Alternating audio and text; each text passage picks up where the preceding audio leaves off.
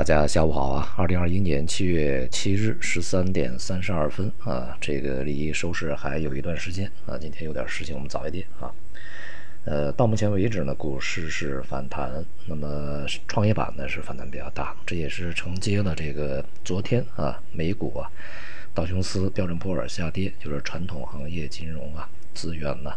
工业啊下跌，而这个纳斯达克上涨这样的一个走势啊。不过这个盘中的板块呢，还是有一些比较特征啊，呃，比如说这个在今天这个电气设备啊，呃，国防军工啊，呃，还有这个医药啊，反弹的幅度比较大，金融和这个大消费啊，仍然表现疲软，或者是表现还是相对一般啊，没有特别大的这个反弹。呃，在整个这个市场情况上呢，仍然是一个调整的基调为主。那么今天这个从外围市场上看，亚太股市也是全面下跌的啊。到目前为止呢，这个港股、呃日本股市以及韩国股市都是这个下跌，而且港股下跌的幅度还不小啊。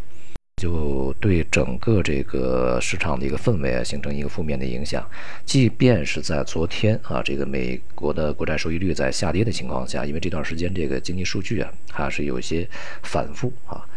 那么整个这个国债收益率长债呢开始这个出现比较明显的调整啊，而且在七月份预计还是要调整一段时间啊。这样的话呢，在这种情况下也没有给整体的股市带来啊良好的支持，那么这就是一个比较。啊，值得关注的信号啊，同时呢，对于这个贵金属也没有带来这个应有的一些支撑啊。再加上在今天大宗商品也是全面的从高档回落，那么意味着整个风险资产呢还是承压的。那昨天这个刘鹤啊副总理呢召开的这个金融委员会啊这个会议啊来指出呢要呃加强对金融领域战略性的前瞻性问题研究啊，并完善金融监管体系。那么这个提到两点，这个比较重要的这个问题啊，第一个是仍然以这个政策呃呃供给侧结构改革为主线啊，就是我们现在我们经济稳定，这个调结构是不会停的。那么加强金融领域战略性、前瞻性、基础性、针对性的问题研究。建立呢现代中央银银行制度，完善金融监管体系，深化金融机构改革，优化金融组织结构，加强金融基础设施建设，健全金融风险防控处置机制，发展普惠金融等等吧，这些啊。那么从这个当前，就是我们这几年吧，啊，尤其是在清理这些影子银行啊，这个。和各种这个金融乱象以后啊，整个金融逆盘棋的这个状态是越来越明显，而且无论是刘鹤还是郭树清，还是现在的其他一些重要的金融部门的这个领导人，都是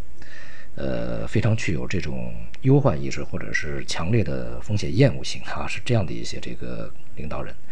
那么从刘鹤对于上个世纪的这个金融危机以及近啊现代啊，就是这个世纪的金融危机的一些回顾写的一些书籍啊，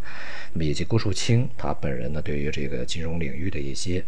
呃风险的一些看法啊，他们都属于这个风险厌恶性，所以呢，在未来对于金融监管而言呢，可能更加注重于这个风险啊控制。